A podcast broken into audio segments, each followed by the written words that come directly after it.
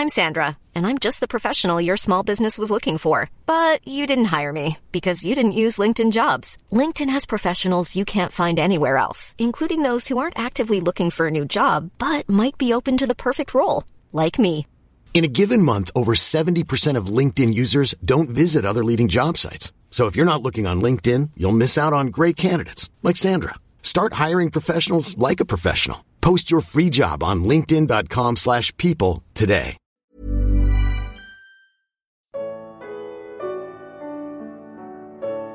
Massa inchada. Evangelho de Marcos. Comentário de Mari Persona. Os fariseus vieram e começaram a interrogar Jesus. Para pô-lo à prova, pediram-lhe um sinal do céu. Ele suspirou profundamente e disse: Por que essa geração pede um sinal miraculoso? Eu lhes afirmo que nenhum sinal lhe será dado. Marcos 8, de 11 a 12. Pedir por um sinal depois da milagrosa multiplicação dos pães denotava total incredulidade dos fariseus. Jesus não dá o que pedem, pois ele sabe que nem com sinais crerão nele. Mas não seriam sinais e milagres justamente as ferramentas de Deus para convencer os judeus das credenciais de seu Messias? Sim. E isso tinha sido prometido pelos profetas do Antigo Testamento. E os judeus pedem sinais miraculosos, fala em 1 Coríntios capítulo 1, versículo 22. Mas chegou um momento de transição, quando o Senhor está prestes a deixar de lado, por um tempo, o seu povo terreno e levantar um povo celestial como seu testemunho na terra. Os milagres serviam para levar as pessoas a crer em Jesus, como escreve João. Jesus realizou na presença dos seus discípulos muitos outros sinais miraculosos que não estão registrados neste livro, mas estes foram escritos para que vocês creiam que Jesus é o Cristo, o Filho de Deus, e crendo tenham vida em seu nome. João capítulo 20, versículos 30 ao 31. Ou seja, os sinais eram uma resposta à incredulidade dos judeus, e Jesus havia dito isso. Se vocês não virem sinais e maravilhas, nunca crerão. João 4, versículo 48. Hoje, aqueles que se dizem cristãos, mas não vivem sem uma dose diária de sinais e milagres, dão provas de incredulidade, não de fé. Pois a fé é a certeza daquilo que esperamos e a prova das coisas que não vemos, fala Hebreus 11, versículo 1. Para quem crê realmente em Cristo, a palavra de Deus é suficiente. O crente não irá agir como o cético Tomé, que duvidou da ressurreição de Jesus e passou vergonha por causa da sua atitude. Ele disse: Se eu não vir as marcas dos pregos nas suas mãos, não colocar o meu dedo onde estavam os pregos e não puser a minha mão no seu lado, não crerei. Hum. E Jesus disse a Tomé: Coloque o seu dedo aqui. Veja as minhas mãos, estenda a mão e coloque-a no meu lado. Pare de duvidar e creia. João 20, 24 a 29. Os sinais e milagres foram dados e registrados nos evangelhos para que crêssemos em Jesus. Tendo hoje o testemunho de Deus em Sua palavra, já não precisamos de sinais e milagres para crer, a menos que sejamos como Tomé ou como os fariseus que queriam colocar o Senhor à prova.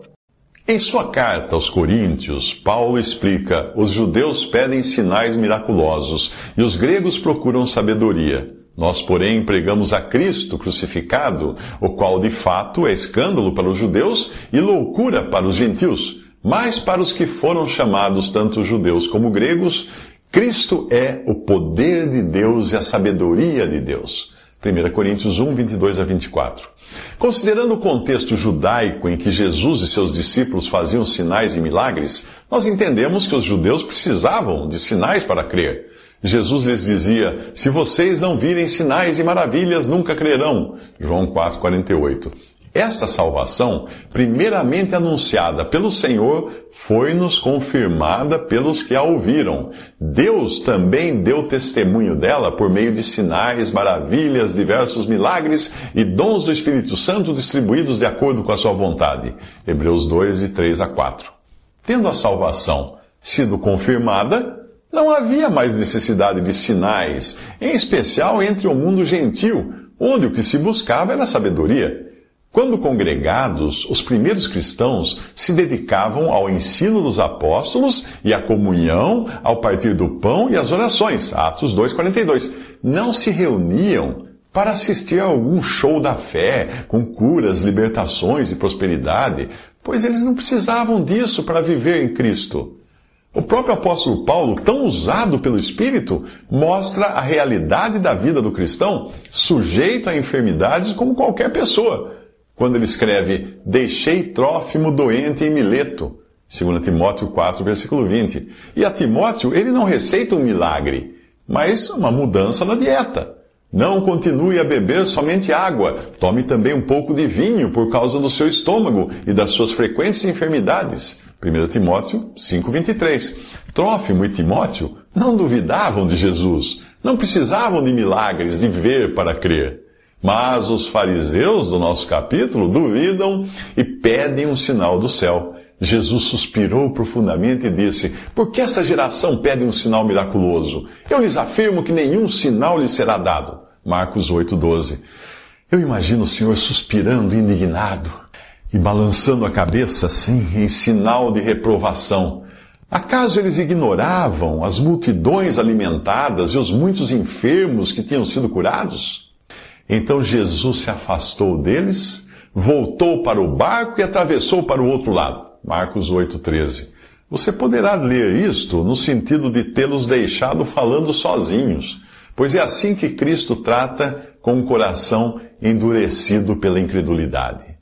Depois de deixar os fariseus incrédulos de mãos abanando, sem fazer milagres sob encomenda e com hora marcada, Jesus se afastou deles, voltou para o barco e atravessou para o outro lado. Os discípulos haviam se esquecido de levar pão, a não ser um pão que tinham consigo no barco.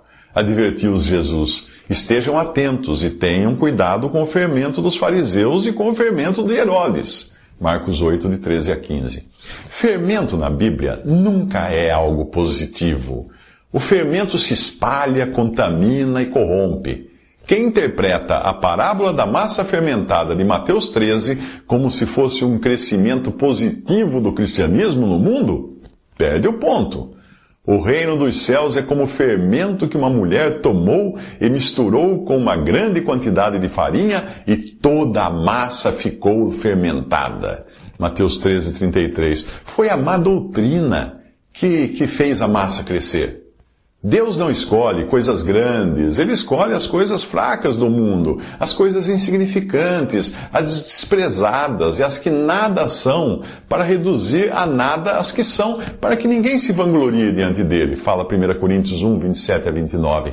E em Apocalipse, depois do arrebatamento da verdadeira igreja, que é composta dos genuínos salvos, Cristo julgará a falsa igreja, chamando-a de grande Babilônia, grande cidade, grande prostituta, em Apocalipse 14, versículos 8, 16, versículo 9, 19, versículo 2 e outras passagens também. Ela é grande, ela é grande em riqueza, poder e influência no mundo. Se você é daqueles que se impressionam com grandes templos, grandes multidões, grande prosperidade, grandes líderes segurando cajados de ouro e pedras preciosas, ou vestindo ternos caros e viajando de helicópteros e jatos executivos, saiba que está na contramão de Deus. Nas sete cartas às igrejas em Apocalipse, apenas duas não são repreendidas. E são justamente as desprezíveis aos olhos do mundo, Esmirna e Filadélfia. A primeira representa o período de pior perseguição, tortura e miséria, quando o Senhor demonstra conhecer as suas aflições e a sua pobreza. Apocalipse 2:9. A segunda é identificada como aquela que tem pouca força, mas guardou a minha palavra e não negou o meu nome. Apocalipse 3:8. No outro extremo está Laodiceia, representando o último período da cristandade na Terra, este período nosso hoje. Ela está inchada do fermento da má doutrina, que lhe dá uma posição invejável no mundo, mas causa ânsia de vômito no Senhor. Estou rica, adquiri riquezas, não preciso de nada, diz ela. E o Senhor diz para ela: Não reconhece, porém, que é miserável, digna de compaixão, pobre, cega e que está nua. Estou a ponto de vomitá-la da minha boca. Apocalipse 3, 16 a 17. No barco, enquanto viajam para o outro lado, Jesus adverte seus discípulos: estejam atentos, tenham cuidado com o fermento dos fariseus e com o fermento de Herodes. Marcos 8, versículo 15. Você já sabe que o fermento contamina e degrada. Portanto, nas Escrituras, ele não é nada de bom. E se você entender o que o fermento faz numa massa como a do pão, saberá que o crescimento é causado pelo gás produzido pelas bactérias. É, isso mesmo. A flatulência das bactérias é o que faz o pão crescer. O fermento dos fariseus é identificado em Mateus 16, 12 como ensino. Ao escrever aos Gálatas, Paulo mostra que eles já estavam sendo seduzidos e contaminados com o ensino errado, com má doutrina dos judaizantes, que pregavam uma salvação por obras da lei. Vocês corriam bem, escreve Paulo. Quem os impediu de continuar obedecendo à verdade? Tal persuasão não provém daquele que os chama. Um pouco de fermento leveda toda a massa. Gálatas 5, de 7 a 9.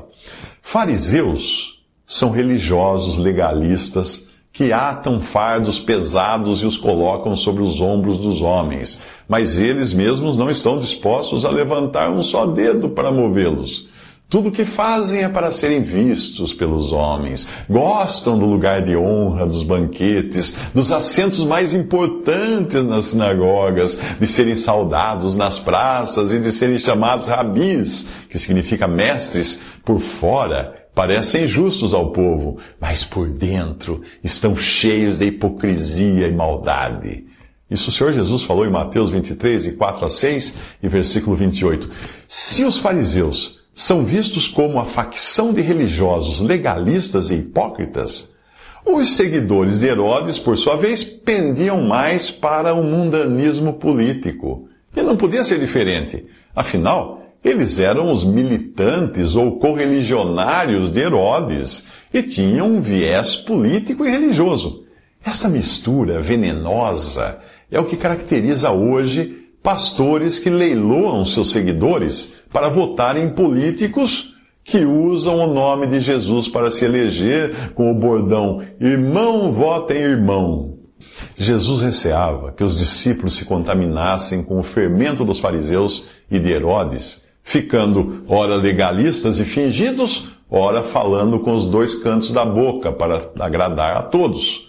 Na cristandade fermentada, existe tanto a aparência de piedade, como fala 2 Timóteo 3,5, quanto o espírito político camaleônico, que se fantasia conforme o gosto dos eleitores. E em meio a tudo isso, o cristão não pode ser ingênuo e nem servir de massa de manobra, sabendo que ele foi enviado como ovelha entre lobos para ser prudente como as serpentes e simples como as pombas. Mateus 10, versículo 16.